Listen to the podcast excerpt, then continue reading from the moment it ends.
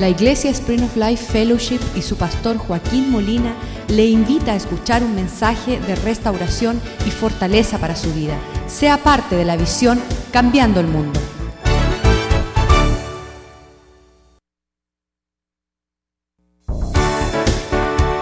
Spring of Life Fellowship. Padre, te damos gracias esta noche por tu bondad en nuestras vidas. Te damos gracias que tu palabra sirve como lámpara para nuestros pies. Te pedimos perdón que muchas veces estamos vagando en oscuridad por no amar tu palabra, por no profundizar tus pensamientos, por no meditar en, ese, en esa, esa provisión, la cual tú decías que es como nutrir nuestras vidas. Porque el hombre no comerá solamente del pan, sino de cada palabra que proviene de la boca de nuestro Dios. Que ese sea nuestro verdadero alimento y que esta noche en lo que estamos compartiendo tu palabra la bendigas y la prospere en nuestras vidas, nuestro corazón, abra, abre los ojos de nuestro entendimiento para que nosotros podamos alcanzar y ver y correr en pos de lo supremo. Pedimos Señor que tú sanes nuestra ceguera espiritual porque tantas veces estamos viendo solamente lo físico, solamente nos guiamos por lo que vemos, Señor. Mas tú has dicho, Señor, que busquemos primeramente como prioridad tu reino y tu justicia y todo lo demás vendrá por añadidura. Prospera hoy tu palabra en nuestros corazones, en nuestras vidas y todos aquellos que escuchen este mensaje, que puedan ser libres, Señor, para expresar tus propósitos en todo tiempo. Te lo pedimos en el nombre de Jesús. Amén y amén. Estábamos diciendo que la, la, expresión de la excelencia se encuentra en Cristo Jesús. ¿Y qué significa esto? La palabra, la Biblia dice que la expresión de la excelencia se llama gloria. Gloria no una mujer, como decía un hombre que decía gloria, buscando una mujer, no, gloria, la expresión de excelencia en nuestras vidas. En Efesios capítulo 3, ah, versículo 20, siempre utilizamos este versículo para decirle, Señor, tú harás, dice, aquel que es poderoso. ¿Cuántos conocen que Dios es poderoso? A veces decimos, Señor, si tú puedes. Mira, todo poderoso, ¿verdad? Y se expresó así a su pueblo en todos los tiempos, el Todopoderoso, para hacer, diga conmigo, todas las cosas. Entonces, eso, esos dos términos nos llevan a poder tener la esperanza de ver la fidelidad de Dios en nuestras vidas. Y la estábamos leyendo, aquel, ¿quién? Jesús, el Hijo de Dios, que está presente, que es todopoderoso para hacer todas las cosas, ¿a qué nivel? Mucho más abundantemente de lo que pedimos o entendemos. Gracias a Dios que para algunos de nosotros, mi persona, yo no tenía mucho entendimiento de nada. Así que Dios podía hacer todas las cosas mucho por encima de mi entendimiento. Pero he conocido a personas sabias, intelectuales, personas estudiadas, y ellos calculan y analizan y están figurando y tienen un entendimiento, pero Dios sublimemente eleva lo que Él va a hacer por encima de todo lo que podamos pedir o entender. Dice que cosa que ojo nunca ha visto. Estaba aconsejando ayer un joven y me decía, me quiero rodear de personas que yo veo que son prósperas. Y eso es bueno. Pero Dios te quiere llevar a una prosperidad que ellos no han visto. Así que es mejor conectarte a Cristo. Es bueno, es bueno seguir el buen ejemplo. Pero si quieres seguir lo que Dios tiene para ti, acuérdate que va mucho por encima de lo que se ha visto en el pasado, lo que se ha oído, ni siquiera ha entrado a la imaginación del corazón del hombre, las cosas que Dios ha preparado para aquellos que le aman. Y muchas personas ahí se les va el entender estas profundidades. ¿Según qué? Según su poder que actúa en nosotros. Hay algo que Dios está poniendo sobre la vida de aquellos que buscan a, Cristo, que lo está llevando a niveles mucho por encima de su capacidad. Testimonios somos de hace 30 años sin poder saber qué íbamos a hacer en esta vida, Cristo dijo, venir a mí. Yo le daré reposo, venir a mí y saciará vuestra sed. Venir a mí todos los que están cargados y trabajados. Y entonces cuando entendemos esa invitación, no es que Dios apenas va a obrar en nuestras vidas, sino vaya a ser excelso. Esa palabra mucho por encima de lo común. Y muchas personas ah, tienen la tendencia de andar en lo común. Oye chica, esto te ha pasado.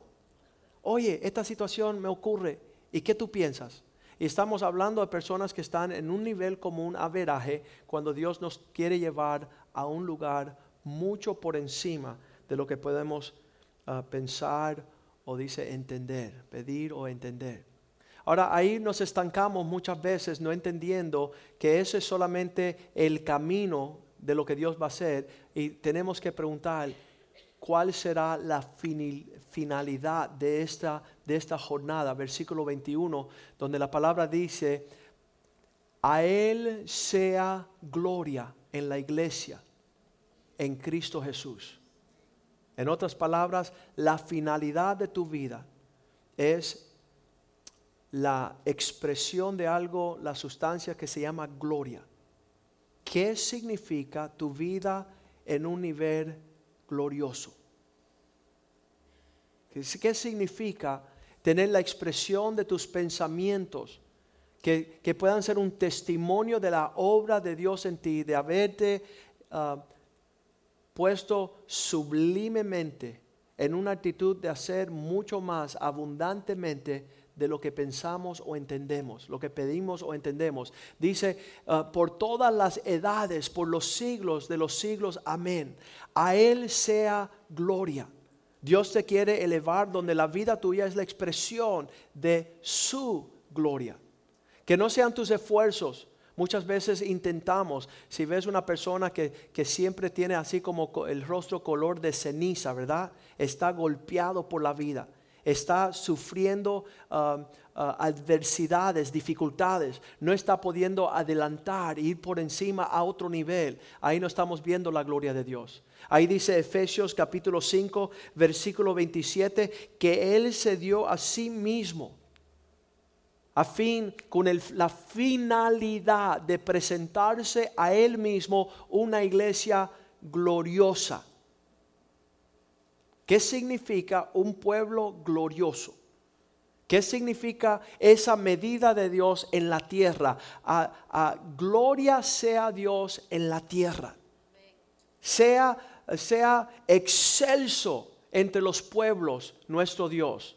Que no gloriosa significa no tener mancha, ni arruga, ni cosa semejanza. Dice, sino que fuese santa y sin mancha que no esté marcada. ¿Qué significa nuestra vida no marcada? Los tres judíos que entraron en el libro de Daniel al fuego y dice que no fueron tocados por el fuego. En el medio del fuego fueron librados. Eso es lo que Dios quiere hacer con un pueblo que se atreve a buscar y, ir en pos de lo supremo. Me encantan las palabras de, de David en Salmo 26 Ah, donde él dice las palabras en el versículo, creo que es el, déjame ver, lo tengo apuntado acá. David era un, un hombre que anhelaba estar en la presencia de Dios en su gloria extrema. Él buscaba cómo Dios iba a ser engrandecido. Versículo 8, Salmo 26, 8, donde él dice, oh Jehová, la, la habitación de tu casa, la reunión donde tu pueblo se reúne, ahí está mi amor, el lugar de la morada de tu gloria. El lugar donde yo veo la obra de Dios en cada creyente, en cada familia, en cada hijo, en cada hija, en cada situación estamos viendo la manifestación de la gloria de Dios. Si tienen tiempo, si son nuevos en esta casa, pasen tiempo compartiendo. Y dile, hermano, cuénteme un poco de la gloria de Dios en tu vida y siéntese a tomar un café porque lo vas a disfrutar entero. lo que Dios ha hecho en el medio de su pueblo. Por eso David decía, la habitación de tu casa es donde está, estoy enamorado con ese lugar, donde mora tu gloria, donde está la expresión de tu obra en medio de nosotros. Pues ¿qué sucede? ¿Qué sucede que el hombre, en vez de buscar ser un pueblo glorioso, sin mancha, sin arruga, sin cosas semejantes. Romanos 3:23 dice que cada hombre toma un, uno de su propio rumbo. Y por cuantos todos pecaron, están destituidos de la gloria de Dios. ¿Cuántos dicen amén? Cuando me, fui del carril, cuando me, me aparté, cuando me desvié, cuando no pude seguir la instrucción de Dios, allí fui destituido la gloria de Dios se apartó. En el Viejo Testamento, el libro de Samuel, está eh, Elí, el sumo sacerdote, están los hijos, diga conmigo, súper torcidos. Cogiendo de chiste la obra de Dios, haciendo de las suyas en el medio del tabernáculo, dice que el fruto de eso fue nacer un hijo que le pusieron, diga conmigo, Icabod. ¿Qué es Icabod?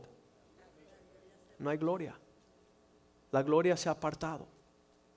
¿Cómo, ¿Cómo, es posible sumo sacerdote? La herencia de sus hijos tenían que ser príncipes en la tierra. Y dan a luz y cabot. No hay gloria, Dios no está. No hay muestra de que Dios está en el asunto. Y eso, eso es, siempre es resultado de nuestra rebelión y desobediencia. De hecho, nuestras vidas desde hace mucho tiempo tenía que haber sido ah, en una forma gloriosa. Cuando vemos un papá, una mamá, unos hijos, unas hijas, todos caminando en pos de lo supremo, vemos un testimonio, diga conmigo, glorioso. Eso es lo que yo he podido disfrutar en los últimos 30 años. Siempre y cuando me niego a mí mismo, decido no seguir en pos de lo que yo pienso, de lo que yo veo, lo que yo entiendo, el fruto es manifestación de la fidelidad de Dios en mi vida. Cuando estoy en mi casa todavía no lo creo.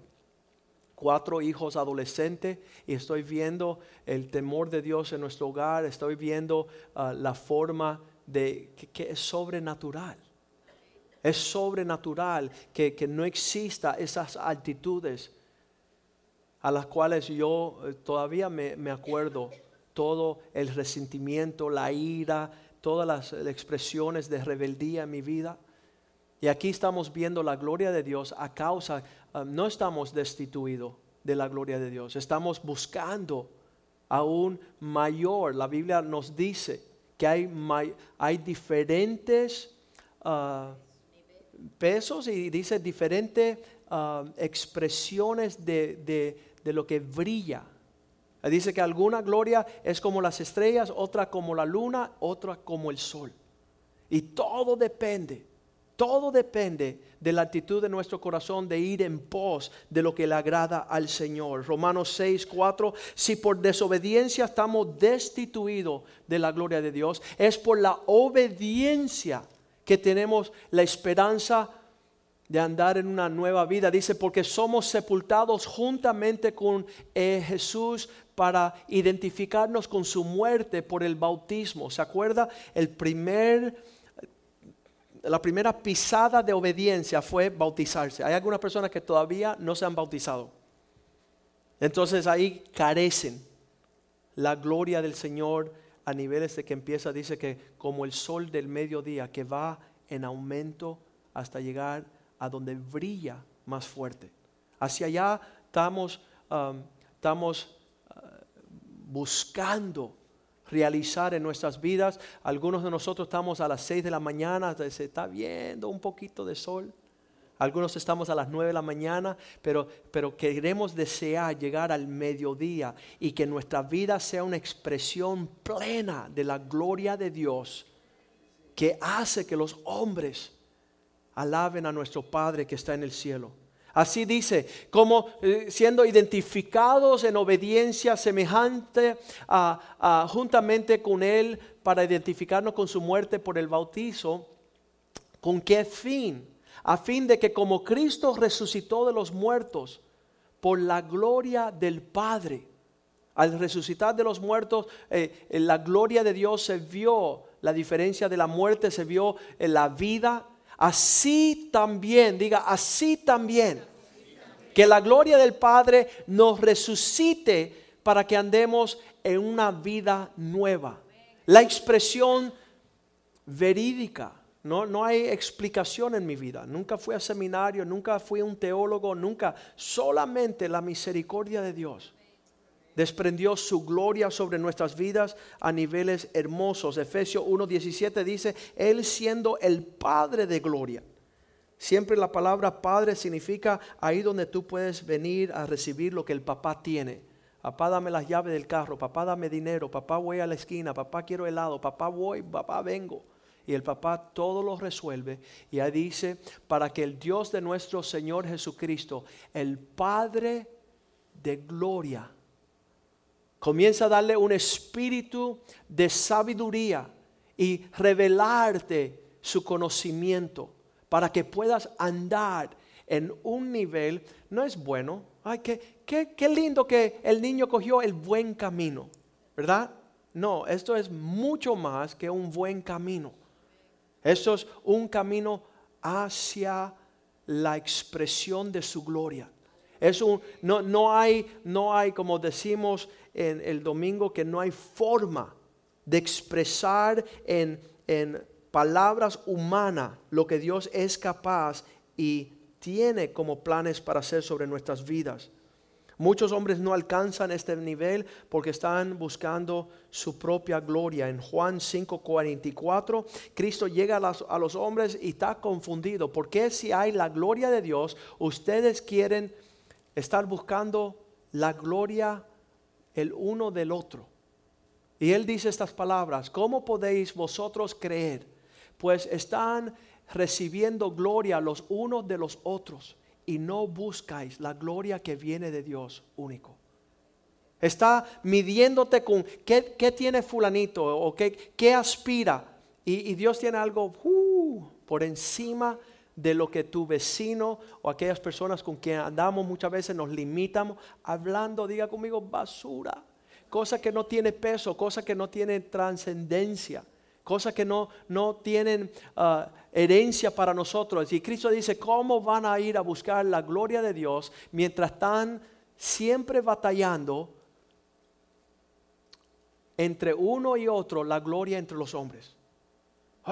me compré tremendo carro, me compré tremenda casa, voy a este viaje y la gloria de los hombres dice que es pasajera. Se envanece, no perdura. Es como la flor del campo que sale un momento y después pierde todo su encanto. Pero la gloria de Dios permanece, diga conmigo, para siempre. Nunca serás robado de ir en pos de lo supremo. Por eso Pablo decía, lo doy todo por basura. Voy en pos del Padre de la Gloria. ¿Para qué? Salmo 84, 11. Porque David decía que este Dios, el cual yo sirvo, porque sol y escudo es mi Dios. Él gracia y gloria dará. Él me da el favor y Él va a desprender su gloria. Es una cosa tremenda. Muchas personas no entienden que Dios quiere derramar niveles de gloria que quizás sea fulminante.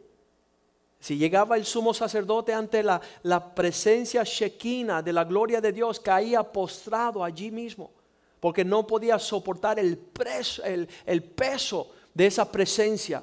Y no quitará el bien a los que andan en, en integridad. Dios quiere añadir, Dios quiere seguir derramando. Está buscando vasos que puedan soportar, que puedan contener la gloria que Él derrama. Y, y, muchas veces no estamos en esas condiciones. Primera de Pedro capítulo 3, nos habla que todas las cosas que, que, pertenecen a la piedad y a la gloria, versículo 3, versículo 8.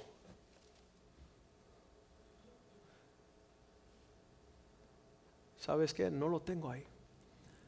Vamos a seguir adelante. Por ahí la palabra dice que todas las cosas que pertenecen a la piedad, todas las cosas es segunda Segunda de Pedro 1.3, vamos a buscarlo.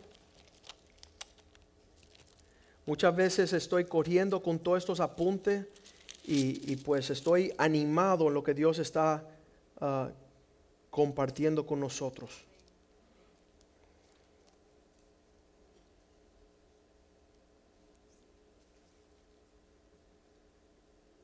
Mm. Como todas las cosas que pertenecen a la vida Todas las cosas, no tiene que salir de Cristo para buscar nada. Aquello que a la piedad que nos han sido dadas por su divino poder. Que a, ¿A dónde nos está llevando esto? Mediante su conocimiento de aquel que nos llamó por su gloria. Él quiere ser de usted un trofeo de su misericordia, de su gloria, para mostrarle a las naciones excelencia para mostrarle un nivel más alto. El Salmo 148, versículo 3, dice que cuando Dios comience a hacer su obra en nuestro medio, será, dice, vamos al versículo 13, dice que alaben es el nombre de Jehová, porque solo su nombre es enaltecido y su gloria es sobre tierra y los cielos. Cuando estamos hablando de, poder ubicar a Dios en su grandeza, es al nivel que estamos viendo la manifestación de su gloria, la presencia, todos los hechos del Señor. Moisés decía, Señor, la única forma que puedo entrar en tu propósito es si me muestras un poco de tu gloria. Dice, no puedes porque no estás listo. Te voy a mostrar así un, un pedacito nada más de lo que es mi gloria. Y dice que cuando, cuando pasó, eh, vio la, la, compasión, la obra profunda que tiene Dios para millares y millares de personas. Casi como decirle a Moisés, esto no se trata de ti solamente. Eso se trata de que yo voy a mostrar mi misericordia sin límite sobre la tierra. Quiero derramar, tengo el deseo de que toda la tierra me alabe. Versículo 1, Salmo 48, 148, 1, donde él empieza a decir, alabar a Jehová desde los cielos, alabarle en las alturas. Comiencen todos a, a, poder ver la manifestación de su obra y eso provoca una alabanza. Versículo 2. Alabarle vosotros todos sus ángeles. Yo, yo continuamente estoy estoy meditando, ¿cómo será eso de millares, de millares, de millares, de millares, de millares de ángeles alabándole continuamente a Él? No tengo tiempo de preocuparme. Un Dios tan glorioso, tan grande, donde tiene los ejércitos de los cielos. Alabarle vosotros todos sus ejércitos. Estoy ampliando mi entendimiento de lo que Dios quiere hacer en mi vida, viendo la grandeza de sus obras desde los cielos, los cuales Él no tenía que mostrarnos. Versículo 3, donde dice, alabarle sol y luna, la creación de Dios postrado, reconociendo a Dios. Alabarle vosotros todas las estrellas lucientes. Versículo 4 Alabarle cielos y de los cielos y las aguas que están sobre los cielos, las nubes. Versículo 5. Alaben el nombre de Jehová porque Él mandó y todas las cosas fueron creadas. 6. Lo hizo ser eternamente y para siempre les puso ley que no será quebrantada. Versículo 7. Alabarla a Jehová desde la tierra, los monstruos marinos y todos los abismos, la grandeza de Dios. Y estamos hablando de que Dios quiere confiarte a ti con la expresión de su gloria. Muchas veces ah, el desafío en mi vida es decir, ok, porque estoy tan convencido que Satanás puede traer su destrucción y todas las consecuencias de estar fuera de Dios en mi vida? Para eso sí puedo entender y tener lugar pero no tengo idea lo que significa que Dios quiere mudar, su gloria sobre mi casa, sobre mi familia, sobre todo lo que está en mi vida. La expresión de su grandeza. Y por eso la alabanza a su nombre. Versículo 12. Salmo 148. Los jóvenes y también las doncellas, los ancianos y los niños. Estamos sumamente limitados a entender que Dios quiere que tus hijos tenga, eh, eh, poseen la gloria de Dios sobre sus vidas. ¿Viste cómo el mundo llama a tus hijos para que se vistan de toda la gloria de este mundo con las modas y todos los, eh, los artistas y están queriendo reflejar sobre sus hijos la gloria de, de, Britney Spears, Madonna, Miley Cyrus y que nosotros caminemos en, esos, en esas vestimentas y mientras más las modas expresan quién es la gloria de ellos, nuestros hijos están caminando en un mismo sentido. Y Dios está viendo a Salomón y dice, no entiendo por qué, teniendo el alcance de vestirse de la gloria de Dios, no lo deseó. Aún Salomón, Dios quería vestirlo de gloria y él dijo, Señor, yo tengo otras ideas, tengo otras medidas, tengo otras prioridades. Versículo 13, ahí donde dice, siendo el nombre de Jehová, porque solo su nombre es enaltecido y su gloria es sobre la tierra y los cielos. Versículo 14. Él ha exaltado su poder sobre su pueblo. Alábenle todos sus santos, los hijos de Israel, el pueblo a él cercano. ¿Para quién es esto? Para los que se acercan a él. Pero no, no aquellos que llegan a la iglesia, no aquellos que están en una, una, batalla teológica, no, no creo esto, esto me suena no, no creíble. Eso, el pastor, ¿cuál es su motivación de estar hablando estas palabras?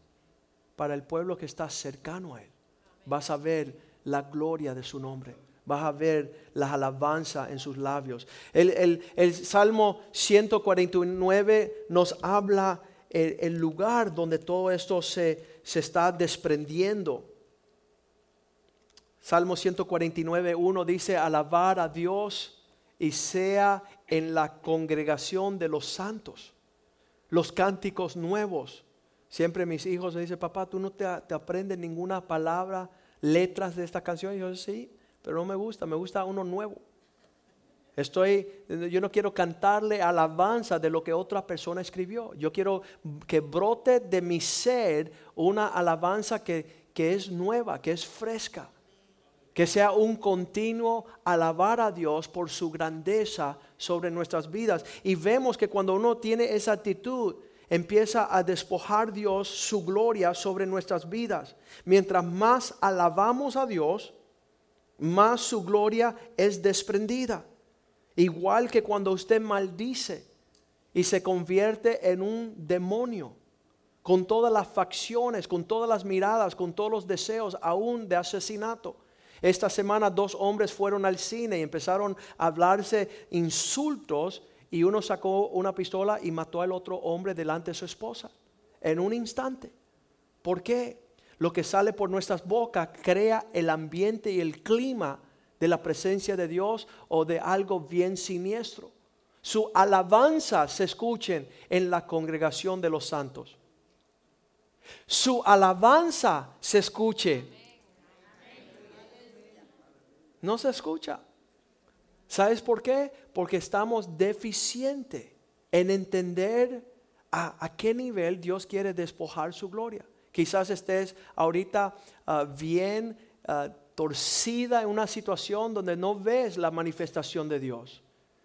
La, el fruto de actitudes y situaciones a la cual Dios nunca te, te, pudo dirigir. Versículo 2 dice que nuestra alabanza causa alegría a Israel, que nos alegremos en nuestro Hacedor los hijos de Sión se gozan en su rey. Eso es un camino diferente, versículo 3. Somos tan capaces de maldecir, de insultar, de, de mencionar y opinar nuestro sentimiento, pero no logramos librarnos a la alabanza de su nombre, con danza, con pandero, con arpa, con canto. Versículo 4. Porque Jehová tiene contentamiento en su pueblo, hermosearé a los humildes. Dios empieza a desprender su gloria. Vemos eh, esa cara, ese rostro ceniza se desaparece. con la salvación. Esas actitudes caídas, un semblante caído. Eso no muestra la gloria del Señor. Versículo 5 dice, aún regocíjense los santos por su gloria y canten, en inglés dice, en alta voz sobre sus camas. De noches no están insomnia, ¿qué me va a pasar mañana? ¿Y cuándo me va a tocar morir? ¿Sabes qué? Están expresando la bondad del Dios por su gloria. Regocíjense santos por su gloria, por la manifestación de su vida en nuestras vidas. Versículo 6. Exalten a Dios con sus gargantas y espadas de dos filos en sus manos, la palabra del Señor, tomando decisiones según la palabra del Señor, es, es una batalla diaria. Yo, yo tengo que caminar en eso. Si yo voy a ver la gloria de Dios, tengo que cortar donde Dios dice que corte. Tiene que estar la espada de su, su palabra en mi mano. Si no, voy a ver mis enemigos tomar posesión sobre mi vida. Versículo 7. Esta palabra, esta espada de doble filo es para ejecutar venganza entre las naciones y castigo entre los pueblos. Hay consecuencias. Si vamos a ver la gloria de Dios, tiene que existir hombres y mujeres valientes que peleen la batalla del Señor. Versículo 8 para aprisionar sus reyes con grillos, decirle a ciertos demonios, aquí tú no tienes libertad, aquí tú no tienes eh, lo que es el, el abierto, amplio camino para, para hacer tu maldad en este lugar. Y a sus nobles con cadenas de hierro. Estamos hablando con los hombres el lunes Um, el libro de Daniel, que fueron capturados Daniel y los judíos y traídos a Babilonia y sujetos a servir en el régimen del rey pagano, el malvado, el enemigo. Y nosotros no queremos servir nuestros enemigos, queremos servir a nuestro Dios. Versículo 9. Entonces hay que aprisionar para ejecutar en ellos el juicio decretado por Dios. Esta gloria será para todos el pueblo de Dios, para todos sus santos. Tú vas a decidir a quién vas a servir. Vas a decidir si vas a vivir en gloria o con un semblante caído, frustrado, destituido de la gloria por causa de rebelión, por causa, dice la Biblia, por pecar, fueron destituidos. Y ahí da luz a lo que es el Salmo 150, donde él dice, ya si pueden tener una idea, con todo lo que existe, alaben a Dios. Versículo, uh, Salmo 150, versículo 1 alabar a Dios en su santuario. En este lugar muchas personas vienen a observar, vienen a contemplar. ¿Y qué, está pasando aquí?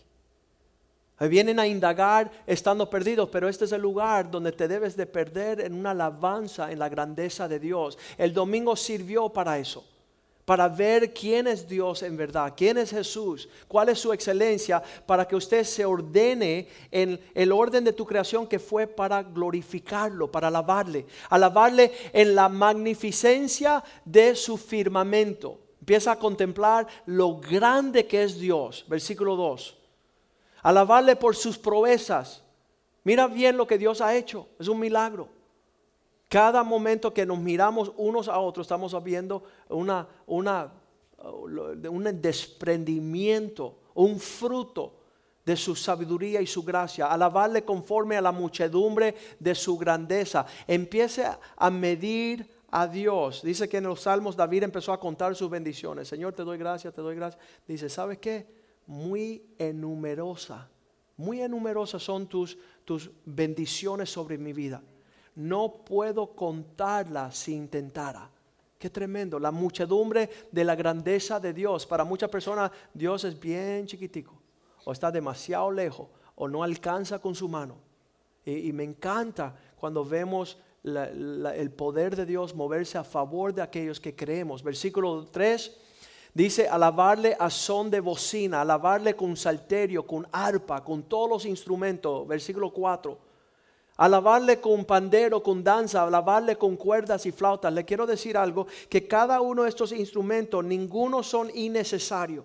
Todos tienen que hacer su sonido para que Él se lleve mayor gloria. Y cada uno de nosotros tenemos que movernos en las actitudes, los pensamientos, las palabras del Señor, para que se desprenda la gloria de Dios sobre la faz de la tierra. Que se desprenda esa, esa luz que alumbra en el medio de la oscuridad. Versículo 5. Alabarle con cuerdas flauta, alabarle con címbalos resonantes, alabarle con címbalos de júbilo. Versículo 6. Todo lo que respira, alabe al Señor. Aleluya todo lo que respira. ¿Qué sería ese momento cuando se encuentra allí um, Moisés en presencia del Señor? Donde dice la Biblia que él fue y habitó con el Señor unos 40 días y cuando él regresó en Éxodo 34, 28 dice que Moisés subió el monte 40 días y 40 noches. No comió pan, algunos no estamos comiendo, Estamos en esa búsqueda que se manifieste la realidad de Dios en nuestras vidas. No quiero participar de una iglesia donde no está la gloria de Dios. Donde Dios está, está distante, donde no estamos, no estamos viendo milagros y prodigios. Pues Moisés 40 días, 40 noches sin comer pan ni beber agua, escribió en tabletas las palabras del pacto, los diez mandamientos. ¿Y qué importancia hay de estar en la presencia de Dios sin comer? Buscando de Él, de su instrucción. Versículo 29 dice que cuando Él vino, aconteció que descendiendo Moisés del monte Sinaí, con las dos tablas del testimonio en su mano, al descender del monte, no sabía Moisés que la piel de su rostro resplandecía la gloria de Dios manifestada en el rostro de una persona que está en presencia del Señor. No lo estamos viendo. Vemos que hay algunas personas súper torcidas. Ayer estuve en la alcaldía, me pidieron que llegara a las 9 de la mañana para hacer la invocación, para orar, porque iba a ser la primera reunión del año y ellos querían dedicar todo lo que se hiciera este año a la dirección y la sabiduría de Dios. Y estando allí, Ah, hicimos eso. Es una bendición que este gobierno desea esa cobertura, esa, esa presencia de Dios, esa invocación de llamar a Dios para que pudiese ser todos sus asuntos prósperos. Y cuando terminé, tomé asiento y a los 20 minutos me levanté, tuve que regresar a la iglesia. Y al final de esa reunión se levantó una mujer y dice, ¿por qué usted tiene que permitir que se ore aquí antes de los asuntos de gobierno. Ella dice, no me gusta que estén mezclando la fe religiosa con el negocio del gobierno. Y pues me pidieron que regresara a las 6 de la tarde porque ayer lo iban a hacer en dos tandas a las 9 de la mañana y después a las 6 de la tarde. Cuando yo regreso a las 6 de la tarde me dice el alcalde, ah, te perdiste algo que sucedió al final de la primera sesión. Una señora se levantó para decir que no necesitábamos invocar a Dios, ni orar, ni dedicarnos a Él. Y esa mujer pasaba ahí entonces porque ella volvió también por la noche. Y le dije, me sorprende que usted no desea que se desprenda sobre su vida este año la bendición de Dios. Hoy yo no necesito a Dios. Y usted no necesita invocarlo y el alcalde tampoco. Él es suficiente persona para dirigir este pueblo. Y yo le dije, bueno, es una tradición de más de 200 años en este país que desea la benevolencia del Señor sobre nuestras vidas. Que Él nos guíe, que nos dé sabiduría. Y él decía, pues yo ah, difiero con su opinión. Y yo le dije, ¿sabes lo que es estar enferma mental? Significa no tener la paz de Dios sobre tu vida. Qué triste que, que no tienes el entendimiento que hay un Dios en el cielo que quiere derramar sobre ti suficiente paz, gozo, propósito, protección, provisión. Y ahí está Moisés bajando del monte y no se daba cuenta que su rostro resplandecía después que hubo estado en la presencia de Dios. Somos, y tienen que admitirlo, amargados y feos cuando la gloria de Dios no está presente. Somos un tropiezo decir que somos cristianos y tenemos la cara como bien torcida de una mente enferma porque no está la presencia de Dios, no está la paz de Dios. Pero Moisés sí tenía el testimonio de haber estado en su presencia. Versículo 30 dice que Aarón Y todos los demás hijos de Israel miraron a Moisés y aquí la piel de su rostro era resplandeciente y tuvieron miedo de acercarse a él. Eso me sucedió a mí el primer día que entré a la iglesia. Estaba yo traumado, frustrado, enojado, amargado y vi a todos los cristianos así como... Y yo decía, ¿de qué se ríen? Es que tienen la vida tan chistosa. Y yo veía esa paz y ese rostro y decía, Señor, si eso existe, yo lo quiero. Pero no creo que existe, le decía yo cuando adolescente. Ni doy gracias a Dios que Cristo ha derramado su presencia sobre nuestras vidas y estamos buscándolo de cerca. En la Biblia se dice que la gloria es la de los sabios, más la vergüenza de los necios. O vamos a tener gloria y muchas personas dicen, no, usted no puede desear tan sublime característica. Eso de querer la gloria, eso como que suena como que eres avaro. No, fuimos destinados de ser objetos de la gloria de Dios. De recrearnos en su presencia y reflejar. Dice que, que el hombre es como la gloria de Cristo. En Proverbios 3:35 dice, los sabios heredarán un proceso de hijo. Los sabios heredarán gloria, mas los necios llevarán ignominia. ¿Qué, significa que vergüenza? Aquello que, que, que, no suena bien. Hay personas que están tan avergonzadas de su vida, tan torcida, que no quieren llegar a la iglesia. Yo veo en la iglesia están todos los esposos y la esposa y los hijos están en familia y mi vida es un desastre. Pues ven a habitar bajo la sombra del Altísimo. Comienza a, a escudriñar la instrucción de Dios para tu vida, para no solamente caminar, sino tener las actitudes de Dios en tu vida. El Salmo 4, Salmo 4, versículo 2, Dios hace la pregunta a través del salmista, ¿por qué los hijos de los hombres quieren volver mi gloria en vergüenza. ¿Por qué quieres vivir? En vez de vestirte de la gloria de su poder, quieres vestirte de vergüenza e infamia.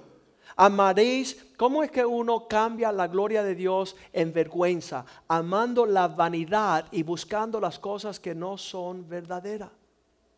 Esas son las dos formas que nuestras vidas se llenan de, vergüenza, de enfermedad, de, de cosas que no honran a Dios, buscando la vanidad, la mentira, lo que es ilusorio. Habacuc capítulo 2 versículo 3, Dios habiendo anunciado la visión de derramar su gloria, también hace la pregunta, diciendo, um, aunque, versículo 13, ¿No es esto de Dios de los ejércitos? ¿Qué? Los pueblos pues trabajarán para el fuego y las naciones se fatigarán en vano, queriendo pulirse, queriendo mostrar aquello que es lo que es nuestro llamado, reflejar al mundo la bondad, la prosperidad, la bendición de Dios. Los, los pueblos y los hombres se fatigan y trabajan para tratar de, conseguir ese brillo, versículo 14. Pero eso le pertenece a Dios, porque la tierra será llena del conocimiento de la gloria de Jehová, como las aguas cubren la mar. Dios quiere derramar su gloria de un fin de la tierra al próximo fin, toda la tierra mostrando su gloria. Los hombres fatigándose en sus intentos de hacer esto. Versículo 15. Hay del que da de beber a su prójimo. Oye, ven acá para que puedas hacer esto para que brilles. Ven acá para que te alimentes. Están, están diciendo, invierte aquí, pasa tiempo acá, compra acá, vende acá. Los hombres entre ellos tratando de brillar en extremo. Hay de ti que le acercas tu hiel y le embraigáis para mirar su desnudez. El fin de cubrirse con gloria es que terminan desnudo. De hecho, yendo a, a lo que es el huerto del Edén, ¿Qué, es lo que se vio el hombre en un momento desnudo al pecar? Dice, tuve miedo porque me vi desnudo. ¿Qué cubría el hombre si no había ropa? Diga conmigo, la gloria de Dios. La gloria investía al hombre para que él no se sintiera avergonzado y desnudo. Tuve vergüenza como resultado de mi desnudez. Todos estos muchachos que se están cubriendo con tatuajes quieren tener una gloria de este mundo. Es pasajera porque hoy tienes una novia María y la próxima es Susana.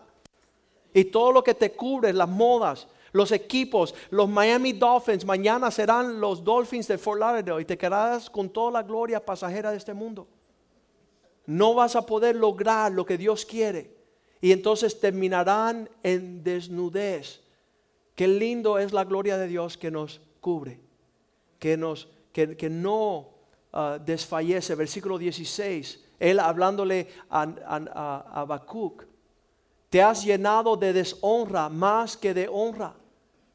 Bebe tú también y serás descubierto, serás desnudo. El cáliz de la mano estrecha, el Señor Jehová vendrá hasta ti y vómito de afrenta sobre tu gloria. En vez de gloria tendrás una condición horrible. Versículo 17. Porque la rapiña del Líbano caerá sobre ti y la destrucción de las fieras te quebrantarán a causa de la sangre de los hombres y del robo de la tierra y de las ciudades y de todos los que en ella habitan. Hay situaciones en este mundo que vienen a quitarte todo lo que Dios desea darte. Hay enemigos en cada región de la humanidad que, quieren robarte esa bendición. Leemos allí um, en Primera de Crónicas como David que deseaba que la gloria de Dios viniera sobre su vida como un escudo, que Dios le diera. Vamos al Salmo 3.3 primero para que lo vean. Como él deseaba cubrirse como un escudo de la gloria del Señor. Más tú, Jehová, eres escudo alrededor de mí, mi gloria y el que levanta mi cabeza. Tú eres el que está verdaderamente haciendo una obra en mi vida para que se desprenda a las naciones la excelencia de tus obras en medio de nosotros. Cada vez que veo uno de estos jóvenes que llegan tronados, destruidos, torcidos, ah, huérfanos y empiezan a buscar Cristo, Cristo, Cristo, Cristo, empieza a llegar la gloria de Dios sobre sus vidas. Todo empieza a irse, toda la vergüenza, toda la pena, toda la culpabilidad, todo su pasado pasa y vamos viendo amanecer la gloria de Dios a niveles que decimos, ven acá, tú no eres el mismo. Tú no eres el mismo que llegaste hace poco y estaba, estaba bien, bien torcido. Y mírate ahora como un príncipe. Mira cómo está vestido en la gloria, la excelencia de Dios. Qué tremendo. Y ahí decía David, Señor, tú eres como un escudo al mi alrededor. Tú eres el que, que el, la fuente de todo lo que es glorioso en mi vida incluyendo el que me levanta mi cabeza. Ese es el, término para aquellos que están deprimidos, con el, semblante caído, deprimido. David se acordaba quién era la fuente y cómo lo logró. Primera de Crónicas 16, 8, donde él dice, doy gracias a Dios. Y él le dice, si usted le da gracias a Dios, invocando su nombre, dar, conocer en los pueblos sus obras. Empiecen, escúcheme este, este, esta instrucción. Denle gloria a Dios por todo. Comienza a decir, y, ve acá, ¿cómo la gloria de Dios? ¿Y cómo, cuándo, cómo es la gloria de Dios? ¿Y dónde fuiste? La gloria de Dios. Todo esto es obra de Dios. Para que se desprenda en tu matrimonio cuando te vean con tu esposa, con tu esposo, tú digas, la gloria de Dios. No la vergüenza de nuestra necedad no la depresión, no la consecuencia de Dios haberte dicho para la derecha o no vayas para allá y para allá fuiste en pos de tu propio entendimiento. Dar a conocer a todos los pueblos la obra de Dios. Versículo 9. Él decía, cantarle a Él, cantarle salmos, alabar todas sus maravillas. Las obras de Dios sobre nuestras vidas son, son inmensas. Versículo 10 glorioso en su santo nombre. Alégrense el corazón de los que buscan a Dios. Versículo 11. Buscar a Jehová y su poder, buscar su rostro continuamente. ¿Cuántos están escuchando el corazón de David que lo único que quería él ver la gloria de Dios? Él estaba en pos, estaba en serio, nada lo distraía, nada lo entretenía, nada lo descarrilaba. Versículo 12, Él estaba en una búsqueda, hacer memoria de las maravillas que Él ha hecho, de sus prodigios y de los juicios de su boca. No vamos a ir ahí, pero en el Salmo 13 Él piensa, bien caído, Señor, te olvidaste de mí, no me acordaste, voy a morir, me van a matar, me aborrecen, pero miro para atrás, veo tu fidelidad y canto tu salvación, porque tu gloria que me alcanzó ayer me alcanzará mañana. Eso es tremendo.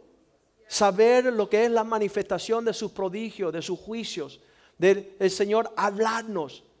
No hay, no hay hijo de Dios que no podrá alcanzar la medida gloriosa de Dios para su vida porque no nos deja sin consejo. Dios siempre nos da palabra. Y yo he visto cómo Dios habla su palabra a través de su pueblo por todos lados. Toda la misma palabra. Y para revelarte tiene que ser un terco y tiene que ser una persona que quiere comer fango. Porque se te olvidó lo que era comer fango antes. Pero aquel que quiere levantar sus ojos a, las alturas verá la gloria de Dios desprendida de los cielos en su bondad. Versículo 13. Sigue David explicando, oh vosotros, hijos de Israel, su siervo, hijos de Jacob, sus escogidos. 14. Jehová él es nuestro Dios. Sus juicios están en toda la tierra. Hay ah, lo que es la sabiduría. Las medidas de Dios están desprendidas sobre la tierra. Versículo 15. Todo aquel, Él hace memoria de su pacto perpetuamente. No se ha olvidado. Eh, y de la palabra que Él mandó para mil generaciones. Una palabra que va a bendecir tus generaciones, mil generaciones. Seguimos el 16. Vamos de corrido ahora todo, bien rápido. Del pacto que eh, concertó con Abraham y de su juramento a Isaac el cual confirmó a Jacob como estatuto a Israel por pacto sepenterno, diciendo a ti la tierra de Canaán, porción como tu heredad cuando ellos eran pocos en números, pocos y extranjeros, forasteros en ella, cuando no eran nadie, e, y andaban en nación de nación y de un reino a otro pueblo, no, diga conmigo, no, permitió que nadie le hiciera daño. Antes, por amor de ellos, castigó a aquellas personas que se metían con ellos. Yo lo he visto. No te metas conmigo. ¿Por qué? Porque vas a ver la gloria de Dios. Vas a ver la gloria de Dios sobre tu vida. Porque Dios es celoso de su pueblo. Dios nos guarda en todo tiempo. Todos los temores sobre mi vida se alejaron cuando llegamos a Cristo. ¿Sabes lo que es eso? La gloria de Dios. Amigos míos que están sobrellevados con temores. Oye, Joaquín, cómprate una pistola. No, cómprate dos y tres a tu esposa y tu abuela.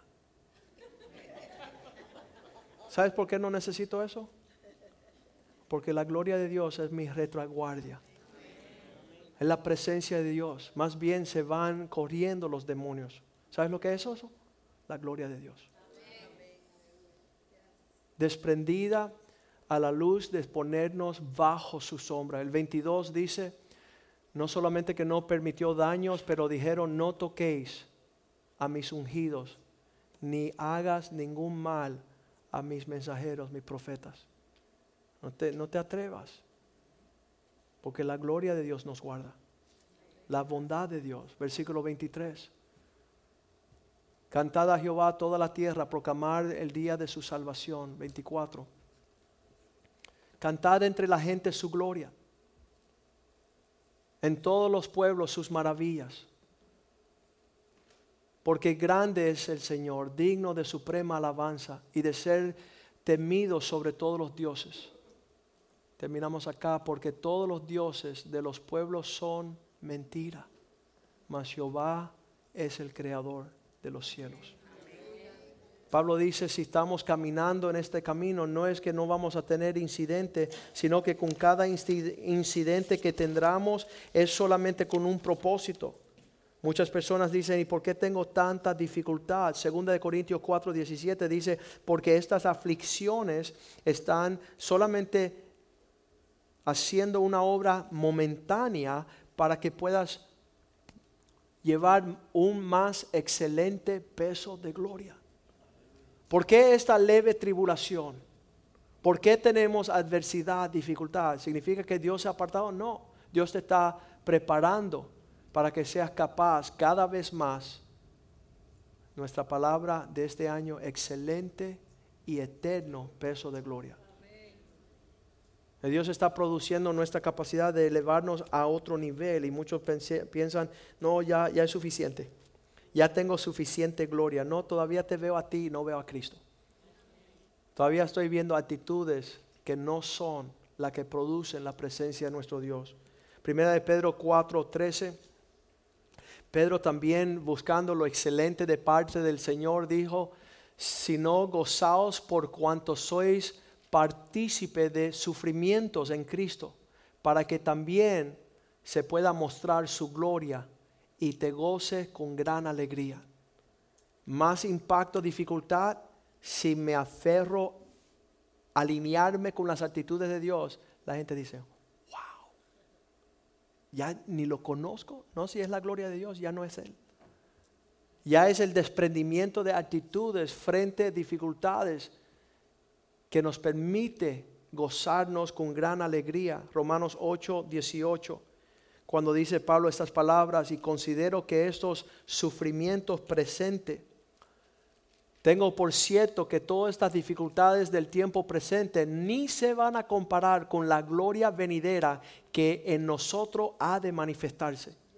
Todo lo que está ahí abrumándose contra nosotros, ¿para qué? Y tú dices, ¿y por qué? ¿Y, y cuándo? para que un más excelente muestra de gloria venga sobre tu vida y se manifieste. Y ahí cuando la gloria de Dios se manifiesta, todos los pueblos verán la grandeza de nuestro Dios. Em, estamos yendo a 1 Corintios 10, 13, donde Pablo tratando de llevar al pueblo a entender que toda nuestra vida debe ser un desprendimiento de la gloria de Dios, dice, aún 31, ¿verdad? Si pues estás comiendo o bebiendo, hazlo o hacéis otra cosa, cualquier otra cosa, hacerlo todo para alcanzar la gloria de Dios, para que se manifieste la gloria de Dios. Cualquier cosa que haga, que sea Dios el que se está desprendiendo en todas las cosas. Vamos a ponernos de pie en esta noche y decirle, Señor, muéstrame tu gloria. Primera de Corintios 15, 40 dice, es una la gloria de lo que está en el cielo, otra la gloria de lo que está en la tierra. Cuando tú ves tu personas, ¿a quién estás glorificando? ¿Calvin Klein o Jesucristo? ¿Gucci? ¿Las tiendas comerciales? ¿O estás dejando personas ver la realidad del carácter de Dios en su vida? que se llama la gloria de Dios. Hay cuerpos celestiales y hay cuerpos terrenales. Pero una es la gloria de las celestiales, otra es la gloria de las terrenales. Versículo 41. Una es la gloria del sol, otra es la gloria de la luna y otra es la gloria de las estrellas. Pues una estrella es diferente de gloria que otra. ¿Qué nos dice esto? Que cada uno tenemos una importante un importante llamado de que se manifieste aún mayor grandeza y peso de gloria en nuestras vidas porque estamos deteniendo la obra de Dios en la tierra. Estamos deteniendo lo que Dios quiere mostrarle a los pueblos. Según de Corintios 3:7 dice Pablo, si el ministerio bajo Moisés, que estaba escrito en, en tabletas de, de piedra, fue glorioso, ¿verdad? Fue grabado con letras en piedra, fue con gloria, tanto que los hijos de Israel no pudieron fijar la vista en el rostro de Moisés a causa de la gloria de su rostro, la cual había de perecer. Versículo 8. Si ese ministerio tenía gloria, ¿cómo no será más bien con gloria el ministerio del Espíritu? todos nuestros rostros deben estar brillando continuamente y las personas dicen, oye, o está cogiendo droga esa persona, está en una actitud diferente, algo le veo al, al rostro, al semblante, no está marcado con pecado, no está marcado en egoísmo, en actitudes amargas, resentimiento, iras, contienda. El ministerio del Espíritu de Dios, mucho más glorioso que el ministerio de Moisés. Versículo 9. Pues si el ministerio de condenación, aquellos que juzgaba para muerte, tenía gloria, mucho más abundará en gloria el ministerio de aquel que nos justificó. El ministerio de la justificación, versículo 11. Porque aún lo que fue, ahí estamos. Sí. Porque si lo que perece tuvo gloria, ya el Viejo Testamento eh, no conocían a Cristo, el Espíritu Santo no se movía como se mueve hoy día. Porque si lo que perece tuvo gloria, mucho más glorioso será lo que permanece. Que nosotros vamos de aquí a la presencia del Señor en un instante. Mucho más esa gloria que permanece. Versículo 12 dice, teniendo pues esta esperanza, vamos a, usemos de mucha franqueza, mucho denuedo. Versículo 13 no como Moisés que ponía un velo sobre su rostro. Él quería tapar la gloria. ¿Sabes qué? Quites el velo para que vean la gloria de Dios sobre tu vida, sobre su rostro, para que los hijos de Israel no se fijaran en la vista el fin de aquello que había de ser abolido. Versículo 14.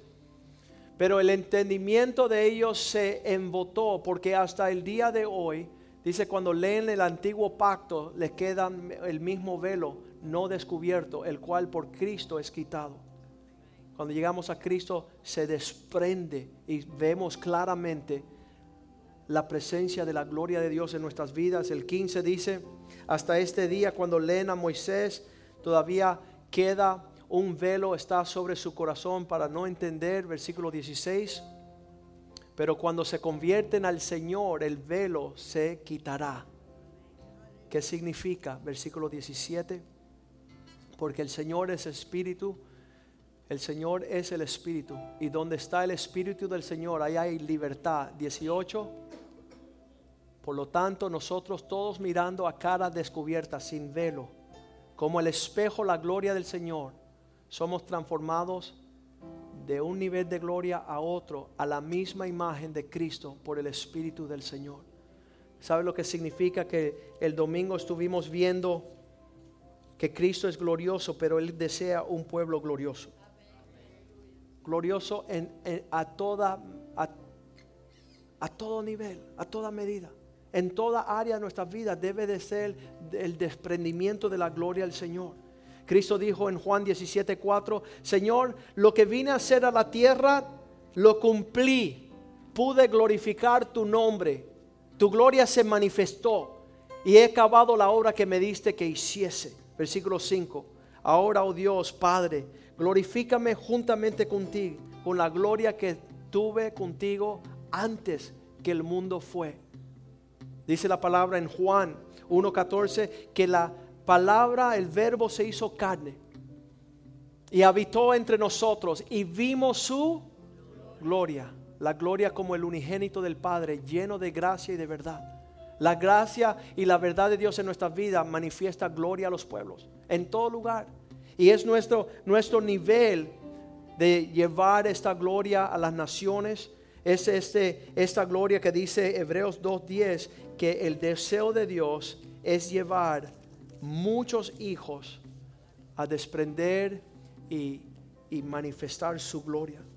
Y cuando usted se hace la pregunta, Señor, muéstrame tu gloria. Muéstrame la, la excelencia de actitudes, de pensamientos. Aún les voy a decir algo, la obediencia es una gloria de Cristo. Él es el que nos enseña a ser obediente. Él se dice que, que el gozo del pueblo de Dios dice que es la muestra de la gloria de Dios, la plenitud de su gozo. Y entonces decimos, Señor, muéstrame tu gloria.